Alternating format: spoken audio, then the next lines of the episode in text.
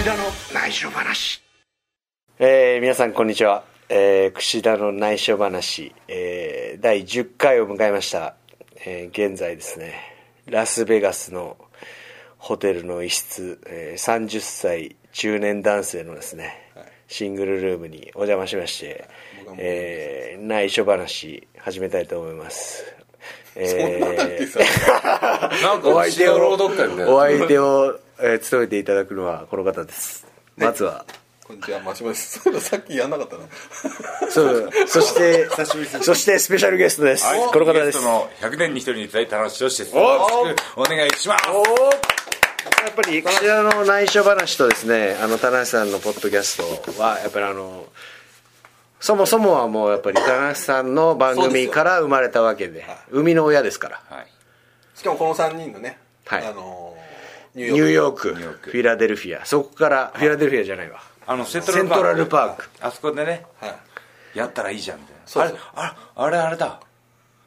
にあのー優勝する前だ。そうです。そうです、ね。でこれやっぱ優勝してってね。そうなんですよ。であのーなんか意外とこう櫛田が始めたら、ポッドキャスト好評だということで、選手もっと他ねやったらいいんじゃないかって話が社内的にもちょっと出始めたらしいんですけど、まあ、僕からしてみればねあのスーパージュニア優勝してもなかなか始まらず。そしてその後大阪城でタイトル取ってようやくこうスタートさせたと。そんなにも簡単に始められたら困ポッるとドキャストを始めるにはそのタイトルを取らなきゃいけないという。じゃあなんかニュージャパンカップ優勝したらポッドキャスト始められます。選択権新しい。これ、いいビルが優勝しちゃいますよ。何も言わないよ。エブリシングエブリスイングで終わっちゃいますよ。毎回3秒ぐらいで終わるっていう。えーそんなわけで、えー前前半戦は、えー、田中さんのポッドキャストでそうですね。はい。えーニュージャパンカップの話をしたということで後半はですね、はい。えーいろいろラスベガスで起きたこと、起き珍事、えーいろいろなことを語っていきたいと思いますいやいろいろあったね弾丸ツアーだからね。半端ないですね。ともかくですね、あのー滞在日数も少ない中、えー睡眠時間が削られてきます。そしてトレーニングもするし、ねし真島さんは取材もするしでですねみんなやっぱ妙なテンションですね。そうですね。ふわふわしてます。今現在ももう3時半ですからね深夜の。そうですね。でこの後7時、えー半ですか集合。空港に向かうわけで。できんのかっていうね。ちょっと田中さんから、えーこのラスベガス一番印象おにいいですね。印象というかこうなんですか爆笑したことでも なんかあの痛い思い出でもいいん。ですけど振りがなんかいやこれはねもうあの言っていただけると。ーもう今日の今日ですよ今日の午前中、試合前に、えー新日本プロレスの動画サイトニュージャパンワールドのロケに行ったんですね。はい、行きましたね。で僕とクッシーと、えーダウンタウンラスベガスのダウンタウンはい。に行って、街を散策したんですけども、えーハートアタックグリルっていう妙なお店があってね。もう店の名前からしてやばいはい、あれ僕完全にもう偶然なんですけどね。偶然ですね。ハートアタックっていうのはあのもう心筋梗塞とか心臓発作みたいなこと意味ですね。あまり良くない言葉なん。ですけど、まあ、それが店名になってると。もう食いついちゃってるんですね 僕らが。なんだよここっつってね。本当日本の言ってみればハチ公前みたいな場所ですよね,、まあど真ん中。ど真ん中に。うんでもあれなんですよね。まあ外見はどうでしょう？あのまあちょっとこじゃれたとこじゃれた感じコンですか？セプトのあるカフェみたいなね。コンセプトカフェが。でハンバーガーがこう何個もこう連なってる絵とか、で女性があのナースのナースの格好して。たりとかして、ね。またね、こう入り口にこう、何キロ以上の人は。160キロ以上でしたよね。はい体重計があるっていうね。350パウンド以上の人。中の飯がタダになるところなんですかね。みたい。だから不健康なメニューをは自信を持ってお送りしますみたいなお届けします。逆にってことですよね今や。この健康志向の世の中で。そうですよ。はだからもうコーラも赤コーラしかないんですよ。どん。ないのかと。はい。ダイエットは。でもうなんかもうねポテトもはい オニオンフライも 鬼のような量がね。そうで残したらね大変なことになるということでね。いやー痛かったな。でもこれはねもうあんまりね言いすぎる言いたいんですけど、言いたすぎると言いすぎるとよくないんで、続きはニュージャパンワールド。ウェブでと。ウェブでと。あれはニュージャパンワールドでどういう形で流れるんですかね。これはちょっと分かんないです街を探索するみたいな感じですかね。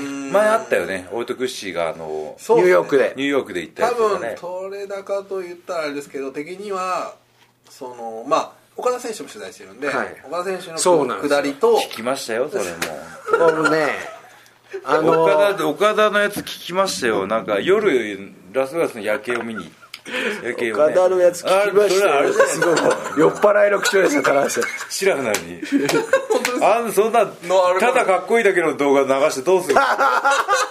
そうそうそう。なるほどね。前日に夜景を撮りに行ったらしいんですよね。そうどうやらレインメーカーが。で綺麗なかっこいい。まあその撮りに行ったスタッフは同じ人ですそうですね。そうですね。で翌日僕と田中さんが呼ばれまして、えーでラスベガスのダウンタウン行きまして、でそんなねなんかあのいやラスベガスって言ったら夜景でしょうが。でレストラン行ってあのそのレストランの中でこの罰を受けるんですね、でそのなんかねなんかこう出川哲朗さん的な 俺たちはな汚れいつのリアクション芸人じゃないんだ。本体チームいつからこんなあんなねお客さんがねすっげえいっぱいいる中で大声出しましたよ俺は。二人とも大絶叫客も爆笑爆笑してましたね。あの変なアジア人が、ね、もうみんな旗からああののでかいアジア人写メ撮ってたんでツイートしないからドキドキしましたね。あんな恥ずかしい。タグつけてね。がやめろと。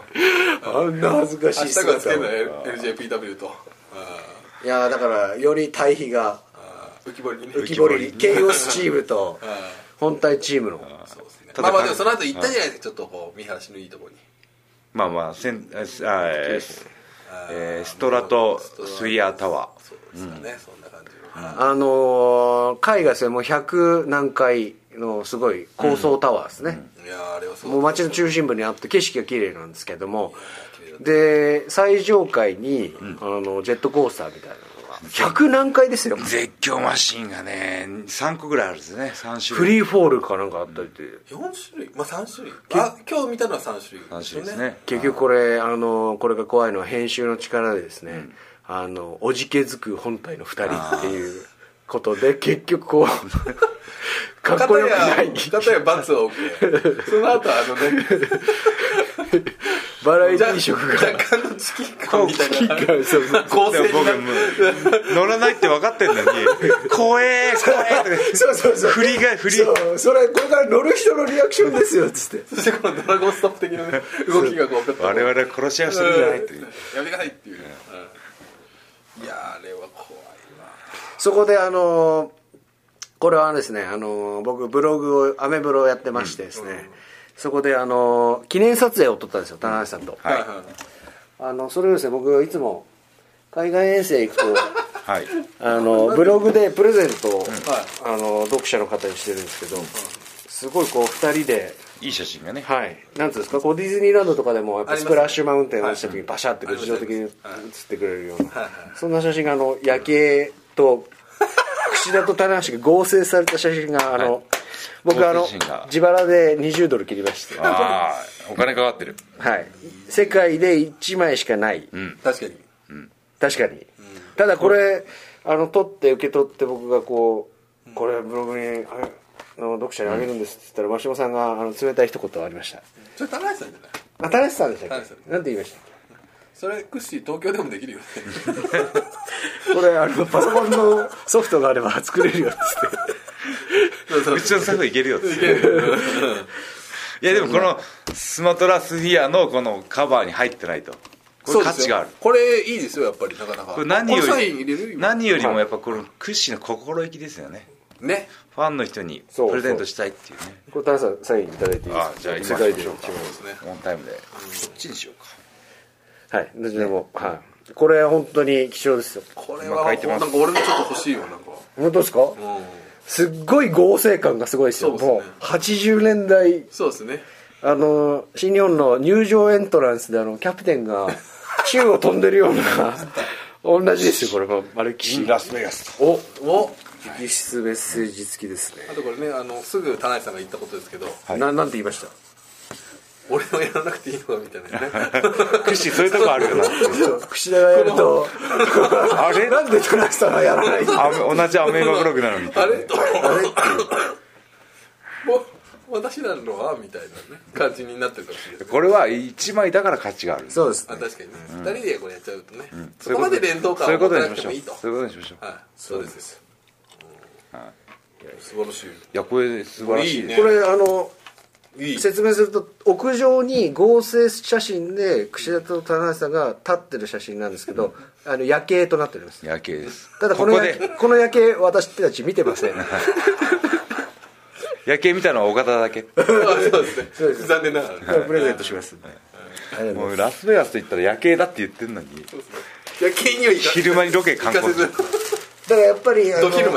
日程がきつきつなためやっぱ夜は試合なんで、あのねもう試合終わったら今日試合終わって明日もう帰るわけです岡田選手も実は本当は夜やるはずじゃなかったんですけど、どうしてもちょっと1個だけ取れないのがあって試合終わってからってことですか？じゃあダメージじゃなくて。であの岡田さんこういう事情でちょっとやっぱりあの、取れなくなりましたって言ったら、じゃあ行きましょうかって言ってくれたんで、急遽行くことになってすげえいいやつじゃないですかっとやばい。やばくはないですよ。やばくはや,、ね。やばくはない別にね、うん。真島さんはあの印象に残った？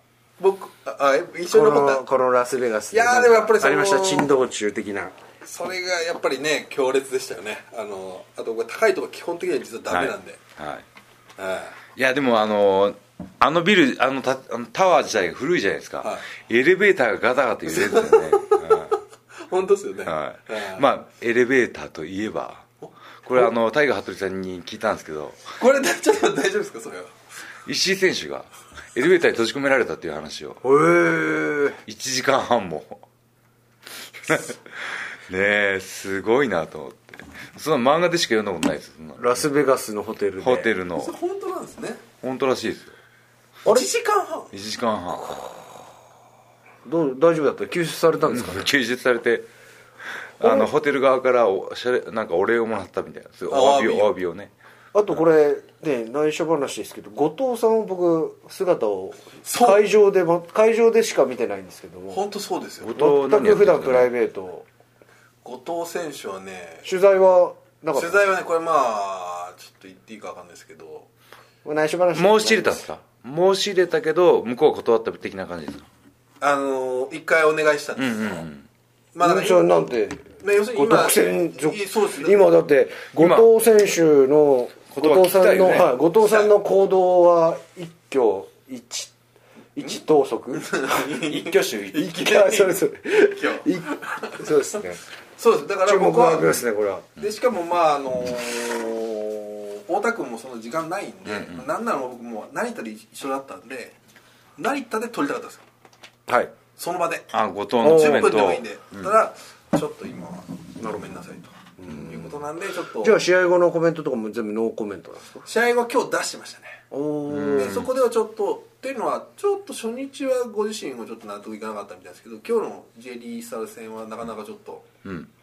手応えがあったのか、まあ、ちょっとそう前向きな発言がついにお出ましたか？出たので、まあ、だからちょっと今回あのトトップは後藤さんにしました僕は、ん。はい、ちょっと吹っ切れてきた。それでもう僕いつも思うのは本体って本当バラバラだなと、もうまあ食事に行くことはないじゃないですか、我々。でまあ。唯一いやいや僕と田中さんだってこう食事会で呼ばれたら行きますけれども、串空いてる行こうかみたいなのはあんまりないね。もう田中さんが忙しいですしお互いこうなんつうの。食事会にがあったりとか。食事会とかない時はもう休もうみたいな、まあそう。ぐらいのね地方だと。それはじゃあまあ結構それに比べるとやっぱケイオスとかね団結は硬いよね。ケイオスはみんなになってる写みんなで載ってる写真が多いですよね。確かに、本当ですね、それは夜景行かれますよね。うん、まあ夜景はまあちょっといやこだわりましたけ？ど夜景どっかお願いしたかった余計撮りたかったですね まあまあまあ絵になるじゃないですか。絵になるね、えわかりました。じゃああのお互いを褒め合いましょう お互いを褒め合う会にしましょう。あまあでもいいの？それ。俺どんどん喋り出す。自分のことばっかりだけど。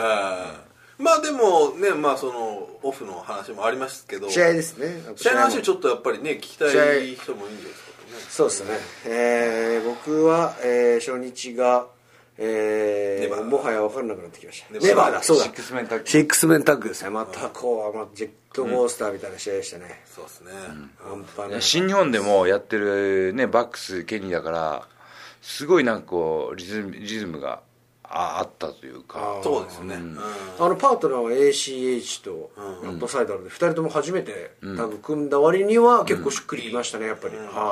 あの ACH っていう選手もすごいいいんですよね、だから面白い面白い選手なんですよ。は唯一と言っていいぐらい今回の RH のねあ日来てない。本の遠征に来てないちから、ょ未知なる、ねいい選まだいい選手ですよね、でも見てたらね分かるけどこんないい選手がまだいるんだって思うぐらいの選手ですよね。確かに。今日はケリーとシングルマッチやってましたからね。そんだけ期待されてるってことですね、そうですね RH 側にうんで入場コスチュームとかはですね。結構あのスーパーサイヤ人に。憧れてるらしくて孫悟空の,、はいあのオレンジとそこにマークありますマークありますあれも。あれ ACH ってちょっと漢字っぽくしてるあ。ドラゴンボールですああ。僕前去年ねカナダ行った時はあのワンピースが好きだっつって麦わら帽子かぶってしてました。日本向きなんじゃないですか？分かりにくいなそれ。麦わら帽子。ルフィかルフィかっていうね。これこれ今あの鈴木みのるさんがアップ始めてないですか大丈夫ですか？ワンピース俺だをワンピースをバカ野郎と。ね。なぜか ACH したいダメじゃねえぞと。鈴木みのるさん。鈴木軍工業メインは海賊王は俺だと。そう。指名すると。ポコびっくりするでしょうね。まあそれを言ったらねあの櫛田選手この間バック・トゥ・ザ・フューチャーフューチャー対決もありましたけど、ありましたね。あのひっそりと実現しました。ひっそりと。あのクリスタルバックのポッドキャスト聞いてる人にしかピンときてないっていう。フランキー・カザリアン対櫛田のシングルマッチがあったんですけどあったね。フランキー・カザリアンが大のあのバック・トゥ・ザ・フューチャーマニアで。あそうなんだ。で2人でウィキペディアを見たらなんと必殺技得意技の欄に「バック・トゥ・ザ・フューチャー」っていう技があったんですよ。へバカだなこれずっと2人で言って。え そのままついちゃった。てでそのまんまやられたんです僕試合で。バックトゥザフューチャー強烈で。ああれだ。コーナーから後ろからゴンってやるやつだ。そうですね。バックラッカーの。あいや違います。トヨタまなみさんがやってる、ああジジャパニーズオーシャン。ジャパニーズオーシャン。ただ肩車されて何されるのかと思ったら手首掴まれたんで、あのーもう受け身取れないんで頭グワーッ打っちゃって。でそれあのなんか手応えを感じたのか2日目2日目もやってました。バック・トゥ・ザ・フューチャバック・トゥ・フュー誰もわからない。その事実を知ってるのは櫛田選手ぐらい。あとリスこのリスナーのだけ。内緒話のリスナーぐらい、ね、それ本当の内緒話だねね本当ですよ、誰も気づいてないですからね。あれ何の話でしたっけ？カザリアンじゃなくて、まあまああのお互いを褒めようとその後です、はい。カザリアン。なんでカザリアンの話したんでしょカザリアンの話なんでしたねなんでバックトゥザフューチャーの話になったんですかね。なんでバック・トゥ・フューチャー3時ですからねれてますね。4時前ですよね。えだって ACH の話しましたよねあの我々。さあ ACH の話だ。初日がネバー6人タッグって話ですよ、で ACH になって。でなぜかあそこまで戻んないと、はい。で初日が6メンで2日目があのこっちのスター選手のアダム・コールとアラムコールでしたね。そうですね俺はちょっと楽しみにしてたんで、あの本当にねあの前日はアダム・コールは ROH 世界ヘビー級選手権でそうだった 3way 戦ってたんですよね、でこのシングルマッチ楽しみだったんであの極力あの試合前は真島さんに近づかないようにしました、どういうことですか？あの真島さんインフルエンザウイルスを。まだ保有してるかもしれない。終わこういう終わってますって。あのーこれだけ話してるもんや病み上がりでね。病み上がりで会社を休んで。あちょっと待ってその話すんの？会社をあの ROH 遠征に参加する直ちょっと待ってそれは本当にまあいいや。はい。ROH 遠ギリギリギリギリ治って。参加する1週間ぐらい会社休んでたんですよね確かね。5日間5日間休んでからの ROH 遠征参加なんで会社の人から相当ヒート買ってます。おそらく。ねあの僕もねあの うすうす感じてる。うすうす気まずいうすうすどころか。あの治った日治った次の日に朝礼でまあ一応ご迷惑おかけしましたと、はい。皆さんに言って。えなんですがえー明日から。ふざけんなってなりますね。明日からあの5日もどうだって遠征行ってきますと。都合合わせ都合合わせて10日間ぐらいいないっていうね。前半戦のあの田中さんのポッドキャストで話してた、あのタワーで、田中さんと櫛田で間に入ってピースの写真。これ流出者やばいっすね。これダメです。絶対ダメです危ない。モヒートがただでさえ買ってるんですか？なんで僕はその話戻りますけれども、アダム・コール戦は楽しみにしてたんで、極力こう集中して。いやーでもねアダム・コール戦っていうのはすごく羨ましいね。ああいや、はい。そうです。田中さんって前から僕アダム・コールがすごいいい選手なんですよ。へえ僕でも結構いろんな選手が田中さんも含め、いい選手だいい選手だって言ってて、全然ピンとこなくて、あれどうし確かに体格的には普通だしね、はい。見た目色気ありますオーソドックスで、でちょっと不安だったですね今日迎えるまで、実際にやってみたらでもどうでしょいややっぱ結果としては負けてしまったのでチャンピオンなのにね、それはちょっと不甲斐ないなと思いながらも、ちょっとまた戦えるんじゃないかという期待感を残しつつ、まあ、終われたかなという感じはしますね。いや今回のこのマッチメイクに関しても ROH 側のクッシーの評価が非常に高い。うそうですね。だからこの一工業で見た場合に一番日本人として最後に登場してるんですよ。それ2日間ともそうなんですそうだよね。実は、まあだからそれはこういやいやいやこうじゃないかっていう見立てもあるかもしれないけど、そうですね。結果的にそうなってるわけですからね、まあ、これを僕としてはやっぱ日本でもこの見方をこう持っていかないといけないなと思いながらもアダム・コール戦のあの最近僕の中でうん。プロレスやる中でちょっと目標というかスローガン的なのがあって120っていう数字をもう常にあ心に入れていこうと。120 120その心は？えー、その単位は？その単位は。ね。やっぱお客さんのあーいい試合が見たいな。あー頑張ってほしいな勝ってほしいなってのは100なんですよ。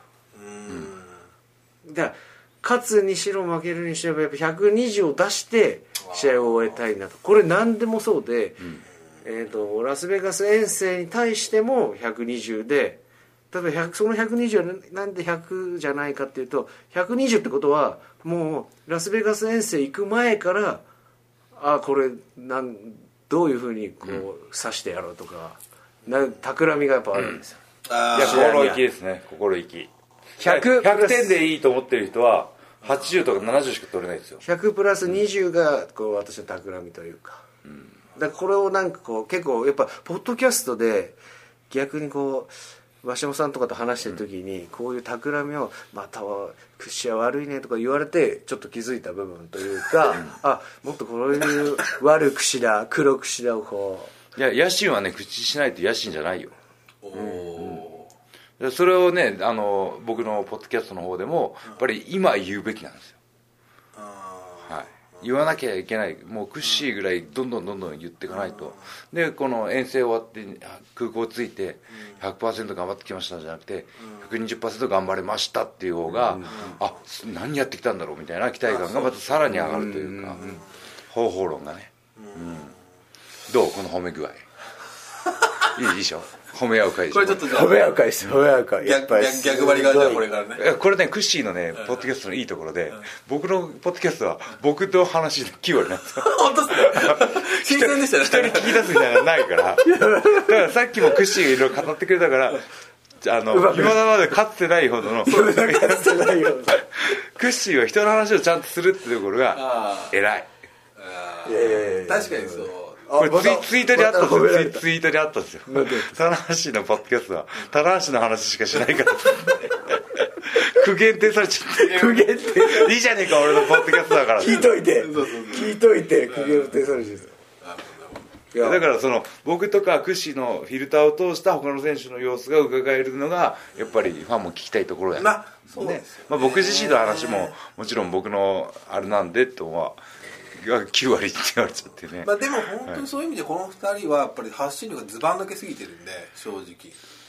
うん、いやでもね本当にどんだけ有名な人でも今情報発信しないかったらいないと一緒なんですよ、存在しないっていうことになってしまうんで常にこう発信し続けないとダメっていうのは意識として持っとかないと、うん。だからやっぱりその僕さっき言った後藤選手の断られた件っていうのは、やっぱりちょっとあのその僕が候補っていうかだ盛り上げたい気持ちが多いだけに、ん後藤選手を盛り上げたい気持ちがあるだけにちょっと残念だったんですね、それでももまあそれもまあそれもだってえじゃあもうなんいつどこで何を発言するんだろうってこう興味にはなりますからね。うんまあある意味。そ逆にその引っ張れると言わないっねていう言わないというね。でも今日言っちゃうっていうね。うんそうなんですよね、今日コメント出しちゃうっていう。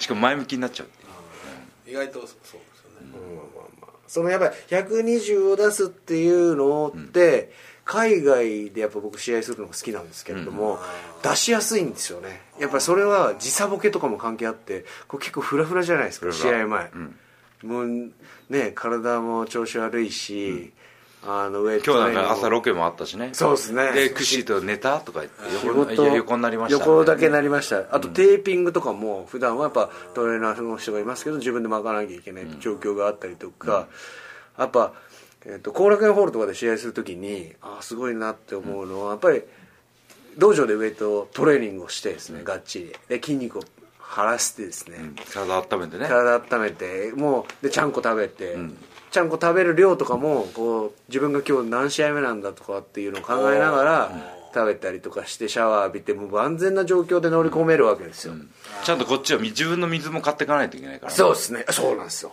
水もない。そうですよ。RH 水もないので、コーヒーはありましたけどね。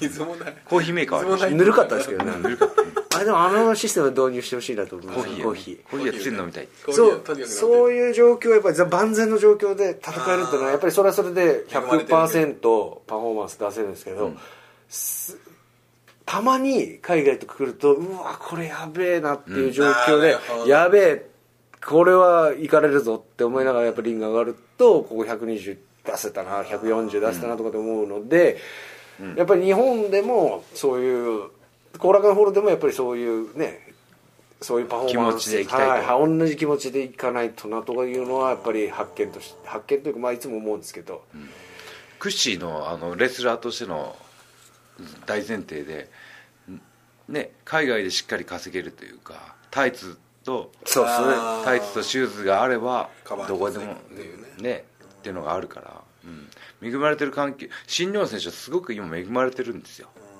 そこにねしっかり気づ海外遠征ってのはそのための一つのねこれまた若あれです手の時にね、はい。うん、経験して新潟の長岡での後の飲み会の話に戻りますね、やっぱりこの野心というか、インディー魂じゃないですけど。ちょっとこうそういうのやっぱり僕が新日本入った時に、びっくりしたというかすげえなと思ったのはやっぱりたトップの棚橋さんと中村さんと真壁さんに、このハングリー精神というかガツガツ感がめちゃくちゃあるなと。俺もインディー魂を持ってたってねクッシーに言われて。そうあそういうことなんだって本当にいいね話で。メジャーでねこういう、さっき言ったじゃないですか後楽園ホールに行く時の完全な状況で育っある意味そう大きく言えば、そういう状況で育ってきてるわけじゃないですか。だけどやっぱりそれはでも真島さんがいいこと言いましたやっぱり新日本がインディーだったからその経その時の時代を経験してた。金橋さんと真壁さんと中村さんがトップを張り始めた時っていうのは正直もうインディー的な立場におお客さんが入らなくて、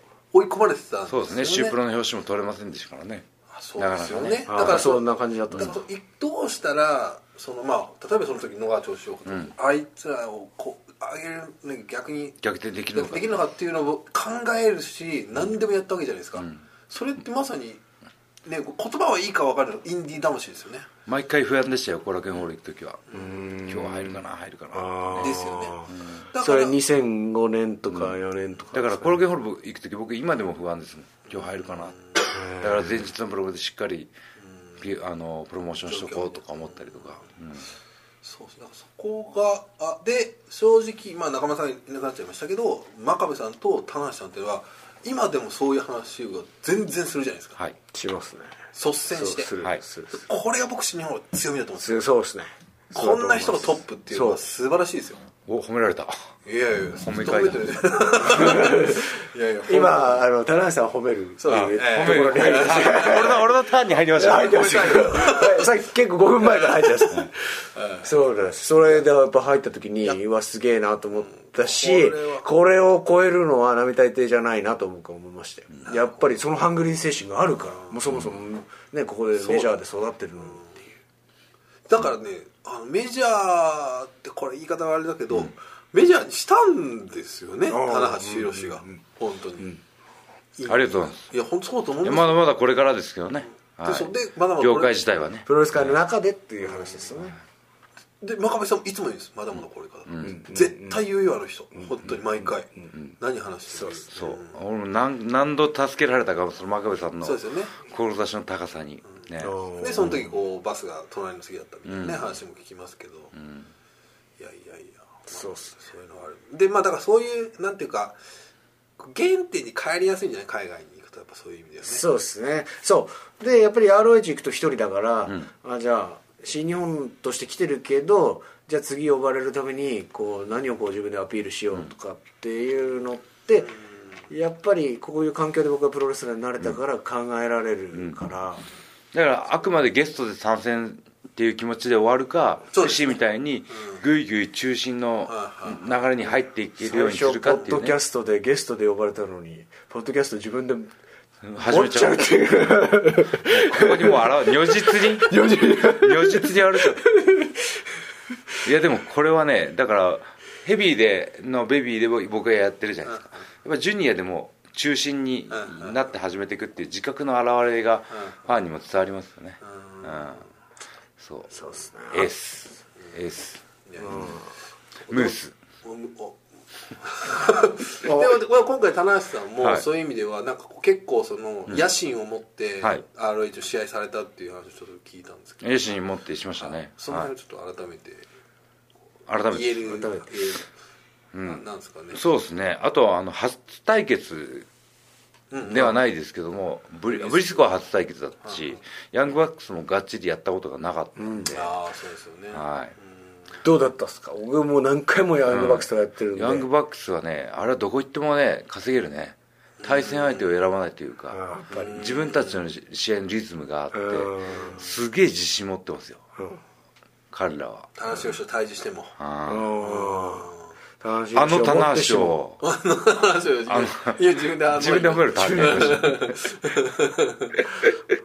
あの話を向こうにしてもはおじけづくところなく。だってヤングバックスコールの方が大きいですから。大きかったっすね。対峙した時に、まあこれはねまあだからちょっとファンがねあのいらっしゃってない方はちょっと誤解されるかもしれないですけど本当にヤングバックスっていうのはヤングバックスの団体なんじゃないかっていうぐらい ROH は人気なんですよね、多分今日も一番ですよね。ね今日も試合前にサイン会があったんですけど。ありましたね。これ話しちゃいます？ちょっとそのもうちょっとイメージ的にやっぱり田中さんのイメージ的にはまあ大丈夫。内緒話にしといた方がいいんじゃないですか大丈夫。まあこれ内緒話ですよ。大丈夫内緒話だよ。漏れることはないナイスチョ話というこうねくくりでですくくりだから大きなね、はい。でこうあのファンの列があって、なその僕クッシー後藤君であとむちょっと離れてそのヤングバックスとかケニーとかがいて。キャッスルとかキャッスルがいて、列が並ぶんですよね。だからそのみんなケニーとかヤングバックスの列に並ぶから僕らの前で列が止まってるんですよね。なるほど。はい。僕らの前にヤングバックスの列が前に来てるん形成されているででしかも、えっとヤングバックスなかなか進まないんだがね2日目だけ来たんですよ、ん。で僕ら両日やったのであのー中にこう列並んでる人の大半がああ昨日見たな。昨日見たなっていう感じでちょっとこう僕らの方も目配せをしてきてですねあなんか昨日言ったよ言ったでしょ昨日言ったから俺。ごめんみたいな。お互いこうこっちも気まずいしこっちがお互い気まずい。お互いどこ見ていいんだろうみたいなね。な んなんだこのお互いの牽制はありましたね。席の並び考えようよ。考えろと。それがこうヤングバックスが人気というね。すごいな。いやーすごいですね。だから、まあまあでもじゃあそういう人気はすごいと。そうですね。だからその初対決でまた新しい自分のね引き出しがあるかもしれないし、で一回ねあのここね本当1月2月のスケジュールがやばくて。いやそうですよ。はいありがたいんですけども、休みないんじゃないですか？ゼロですよね。えー、1日あったかな。1一ぐらい日あって。でもたださ試合でさえ十何試合とかありますからね。だからねもう疲れたことがないドームで言っちゃったんで。はい。ね岡田が上がってきた時に、えー会社が一番真に受けてるってね、えー。あじゃあ入疲れじゃあ入れちゃえってね。大丈夫疲れたことないからとタナさんに仕事また来たよ。大丈夫？あの人疲れないからってね。そして今ね恐ろしいことにそこらが今アミューズさんというねあのアミューズさんも大丈夫？アミューズ案件がね今大きいプロジェクトがやっぱ一個あってですね動いてるんですけど。まあまあねすごいのが動いてるという噂ですけど、はい大丈夫ですか？あのマシモさんへの褒めが足らない。いいや僕の気がします方もういらないです本当に。あいらないですか？もうしょっぱいです僕。ありましたよ。褒め終わり褒め終わりいやいやもうインフルエンまあザマーシーのターン。押して。ちょっとインフルエンザの話をちょっとあのねマーシーはねやっぱりね伝える側なんだけどマーシーのフィルターがいつまでも新鮮なんだよね。おっていうのはやっぱりこういい試合とかいいい試合とかああ。のこう心震える試合があると泣くんだ泣くんですよね。泣くんだあよねだからその泣いた泣いた生の感情が文字になってやっぱこうサイトを見てる人が読んで読んでくれてるっていうねめめっちゃ気分良さそうですよ。めっちゃ気分良さそうでしたよマシモさんすみませんじゃあ次夜景を。夜景をこだわりますね。すげえこだわり夜景にこだわりますね。さっき出たから 同じリアクションね。さすがに今絶好してましたけど。今ね雑談力鍛えたはずなのに。誰セルフなんてね。自分で取っちゃいますからね持たないですよポカーンとこ。う僕はあともう最後にあの一言。もうあの気づいたことあっおてやっぱラスベガスは巨大じゃないですか、やっぱす何でもすごくて、あのジムも、ね格闘技でかかったね。で北野さんも一緒にいたんですけどもうユーザーでは金網のねあのオクタゴンのリングが一つあって、でもう一つはもうアマレスのマットが6面取れる、でぐらいの。プラス、えー、とキックミット。あれめちゃくちゃ巨大なキックミットなんですけど僕数えたら20個。ああ並んでた。知ってた。20個並べる。20人同時に聞くとできるんですよそう。でプラス別のスペースもあってそれぐらいもう巨大な。リングもあって。あとウエイト場もあってでホテルなんかもやっぱ客室も何千何ね、でやっぱ全部がでかいじゃないですスかケールがね。だからまあそれ考えるとやっぱ日本ってもうそもそもインディーだなと、でそう考えるとやっぱ ROH も新日本プロレスもまだまだインディーですよ、うん。だからそういう気持ちをやっぱり向上心をね日本の中でねも一番だなんて言ってるんじゃなくて、やっぱね一人で海外来てみろよって話ですよね。そこでじゃあこう何を今日英語で僕インタビュー受けたんですけど、うん俺も受けた。あげました、あの全部英語ですよ。で服部さんも助けてくれなくて。そう。これ YOU はできるでしょそういなくなっちゃって。そうなんですよ。あれ本当ですけどなんか俺見た感じだとなんか岡田君のそばについてましたけど。え？あでも多分話を櫛田はちょっと信頼されてるのか YOU は大学出てるだろ大丈夫だろで全然ヘルプしてくれなくて。しかもそのインタビュアーがむちゃむちゃ早いそうですね。全然。いわゆる。全然こっちのテイクケアがない。マジ。だからもう喋れる人として。ああいはアンダースタンドでもこっちも必死に食らいついて喋れたんですけどやっぱその中で質問で「あの櫛田という人間はどういう人間なんですか?」っていうのを聞かれて、ももうでまっさらになるじゃないですか、プロレスラーって答えるってもまあいいんだろうけど。あーなんかそういう質問あった俺も。ありましたよね、あじゃあ説明してください。紹介してください。櫛田という人間をって言われて。はい。あもうアメリカっぽいなと思って、この質問が、なるほど。だなんでプロレスやってるんですかとかも言われてこうアイデンティティを聞かれるんですよああそこを説明する語彙力はないよねまだね。ないっすね。あれなんて言ったんですか？え俺は少年少年時代野球やってたんでそうですねって「はい」っつって「どこ守ってたんですか?」あなたのポジションどこですか?」って「ライトそっちにライトです」話をイルータの情報って。あおいうライトと。あレフトセンターライトっつってああオーケーと じゃあ次の質問いきますそうそうそう。今の言ったかそこみたいな。知り知りたいかなと思って。なるほどね。僕あとあの もうもうもうちょもうちょであの充実の練習してたじゃないですか。で何人も人がいてあの実は真島さんも一緒に同行しててカメラマンしてはいそうあそこで僕人種差別を食らったのお分かります？マジで？はい。フリーで適当に3分交代でこう組み手の練習をするんですけど、こうやっぱ日本人だから東洋人だからこう多分こう 2, 二組でね、面と向かってこうやってスパーリングするからまあちょっと嫌な気持ちがある人もいるんだろうっていうの、まあまあまあ想像つくんですけど結構女性でねすごいこうちょっあと女性とやってたね。そうその時に。別にこうただのこう組み手争いなんですけど、スパーリングでね、道着ってね。別に肌を触れ合わせることもないんですけどうわ嫌だこの人といや私マジでやるの？うわははみたいな感じでこう受け取るわけですやっぱり日本人ってやっぱそういうところも、やっぱりこうなんつうんですか、あの大多数ではないじゃないですか、日本人って。そもそも。マイノリティだからね。あそもそも、それはこういうところに来ると分かる。そう。だからこそそういうところでいかに強く生きていくかと。なんかなんかかましてやらないと生きていけない。いやなんかいやっぱり認めさせる努力がいるよね。そうですね。説得力というか。ああでもそうですね、はいうん。うんうんまあだからそう悔しいっつふざけんなんて嫌いだよアメリカ人なんてっていう泣き寝入りするのはなんかねダメじゃないですか、これから反骨心をね。いやこれはねその今日あのその、僕あのあのテイクケアしてくれたブシュロードの大野さん。USA の大野さんに、はい。僕あのねこれあのー来る時のラスベロスからラスベガスの飛行機で、えっと、ドリンクを聞かれてたんですよ、はい。何がいいって言われて、はい。ウォーターって言って、来なかったんですよ。はい。あで来ないからもう一回行ったんですよ。あはい。来なかったんですよ。あああで僕大野さんに「これ人種差別ですかね?」って言ったら「いやいやまあまあそういうのもあるけどましてそういう時すごい主張しなきゃダメなんだ、それがアメリカではそれをやらないと日本人ではそうなんだっていうようなことをまあねタイでまあ忘れてるってこともありますからね。言われてあでもそうかなかなかやっぱりこれは、と思ったんですね。だからもうん。出た時点でアウェーですからね。うん。ね、タムさんはあのロスでした。あロスじゃないわ。乗り換えで、あの 迷子になる。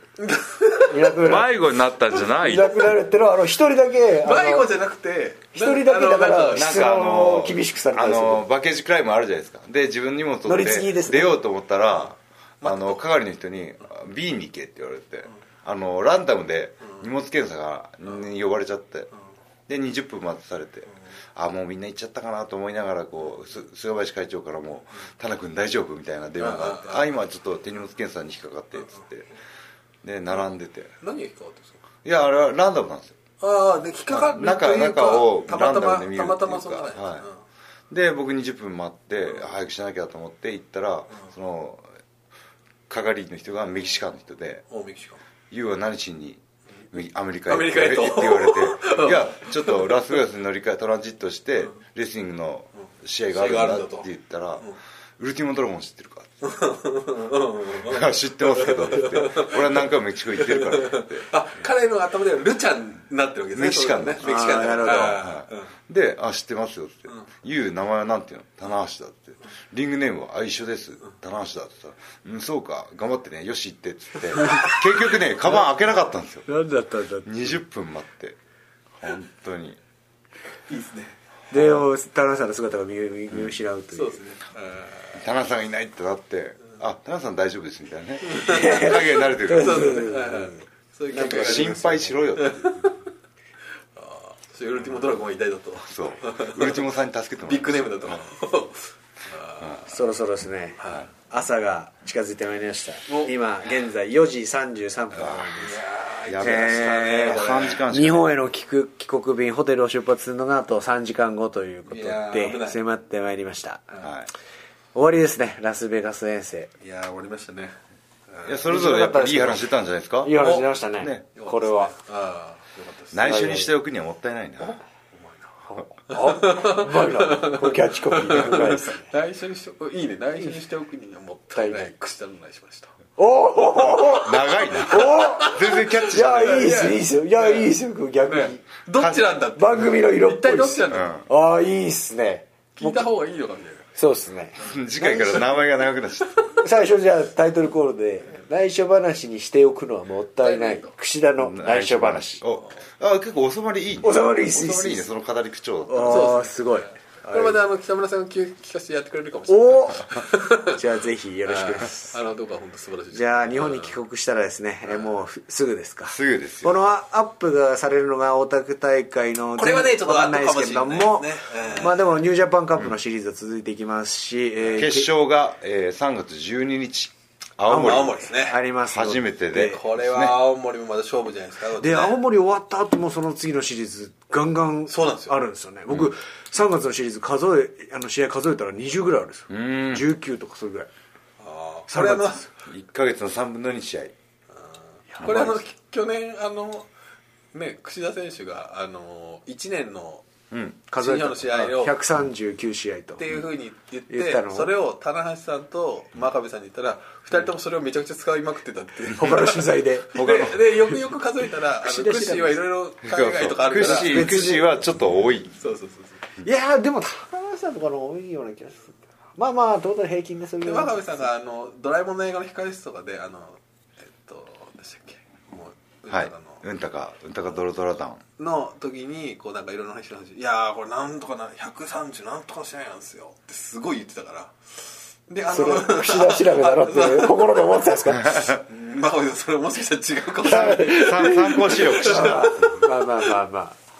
今年もね、まあいっぱい試合ができるのは嬉しいことです。ありがたいことです。120%出していこう。出していきましょう。120ということで、えー、田中さん今回はご出演ありがとうございましたありがとうございえー真島さんもありがとうございました、えー新たな気づきがありました。みんなで気をつけて日本に帰りたいと思います。そうですね。えー今日聞いた話は全て内緒でお願いします。それではさよなら